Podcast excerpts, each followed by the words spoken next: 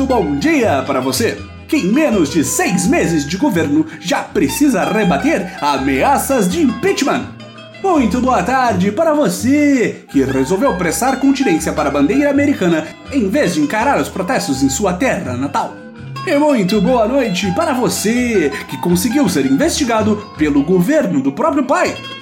Este é o Boletim do Globalismo Brasileiro, seu relatório semanal sobre a luta do nosso capitão contra as forças comunistas de Nova York e da educação pública. Toda semana a gente vai trazer para você aquilo que nem o seu grupo de Zap Zap mostra. Então, não saia daí!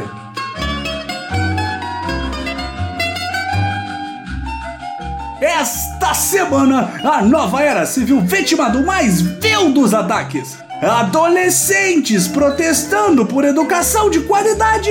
Onde já se viu uma demanda tão absurda quanto esta? Adolescentes deveriam se informar pelos youtubers patrióticos sancionados pelo governo, não em sala de aula. Que ultraje! Caso o ouvinte não se lembre, os recentes protestos foram uma resposta ao inteiramente saudável e planejado com antecedência corte de verbas da educação pública federal. Segundo o MEC, o dinheiro será retornado, uma vez que a reforma da Previdência seja aprovada e instantaneamente todos os problemas do Brasil sejam resolvidos. É pedir demais que milhões de estudantes sejam punidos para que a pauta governista avance? Talvez? Convenientemente, nosso amado líder estava fora do país no dia do furdunço estudantil. Finalmente recebendo seu prêmio nos Estados Unidos após ser atacado pelo prefeito petista de Nova York, o capitão Jair declarou que todos os estudantes que saíram às ruas eram idiotas úteis, militantes, caras de mamão e que nenhum deles saberia a fórmula da água. Todo patriota sabe que a fórmula da água é igual MC ao quadrado.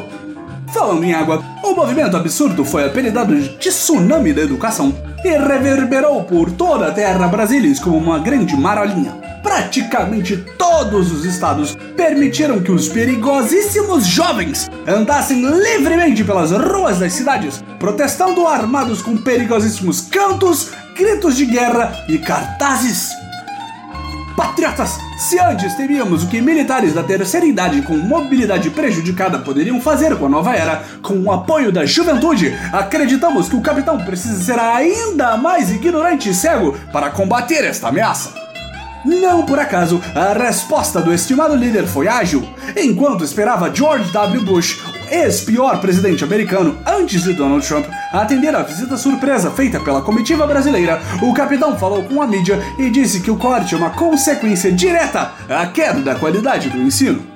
E todos sabemos que se combate a queda da qualidade da educação piorando a qualidade da educação. Isso é uma regra de gestão básica, meus amigos. Patriotas! Infelizmente, não é possível fazer um governo neste país sem um escândalo para ocasionalmente retornar das cinzas e nos assombrar. Enquanto Eduardo Bolsonaro fala sobre armamentos nucleares e Carluxo posta imagens pessoais nas redes sociais do presidente da República, Flavinho Bolsonaro volta a ser o centro das atenções da nova era no mais novo episódio da saga, que ao que tudo indica, vamos continuar reportando até o fim dos tempos. A novela Queiroz! Caso você tenha cansado de se informar sobre a tragédia que é o noticiário político, o Boletim resume o imbróglio pela milionésima vez. Na época, assessor do agora senador Flavinho, Queiroz é um policial militar aposentado acusado de movimentar de forma suspeita 7 milhões de contos de reais durante o período em que trabalhou com o arrebento do senhor Jair, sem qualquer justificativa plausível que explique o enriquecimento repentino de forma legal.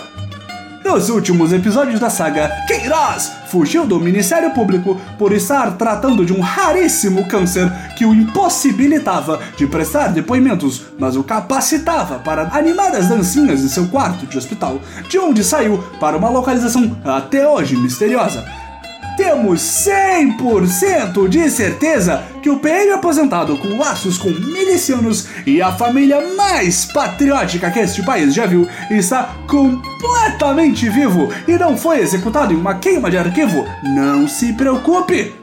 A nova atualização na novela é o fato de que os dois tiveram sigilos fiscais e bancários quebrados, bem como familiares e pessoas próximas ao 01 do clã Bolsonaro.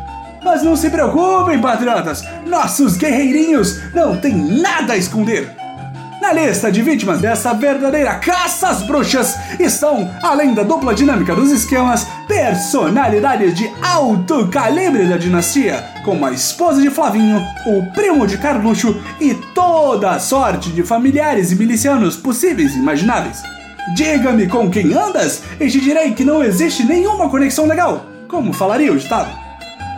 Curiosamente, uma das primeiras informações que ficaram claras nesta abertura dos rendimentos do senador definitivamente não miliciano é seu talento para compra e venda de imóveis. Em menos de dois anos, Flavinho conseguiu investir 9 milhões de contos de reais para comprar 19 imóveis que rapidamente vendeu, gerando um lucro total de 3 milhões, colocando qualquer corretor imobiliário no chinelo. Os compradores estão sendo investigados no caso Queiroz? Sim! Mas o que isso tem a ver, ouvintes? É apenas um talento nato do garoto. Agora não pode nem ser um gênio da compra e venda de imóveis com margens absurdas de lucro, que é um motivo para levantar suspeitas?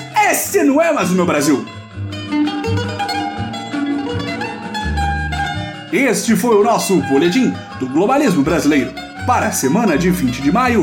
Envie sua sugestão ou crítica para o nosso perfil boletimb no Twitter. E fique ligado nas nossas próximas notícias globalistas. E lembre-se: Brasil e Estados Unidos, acima de tudo, Brasil acima de todos.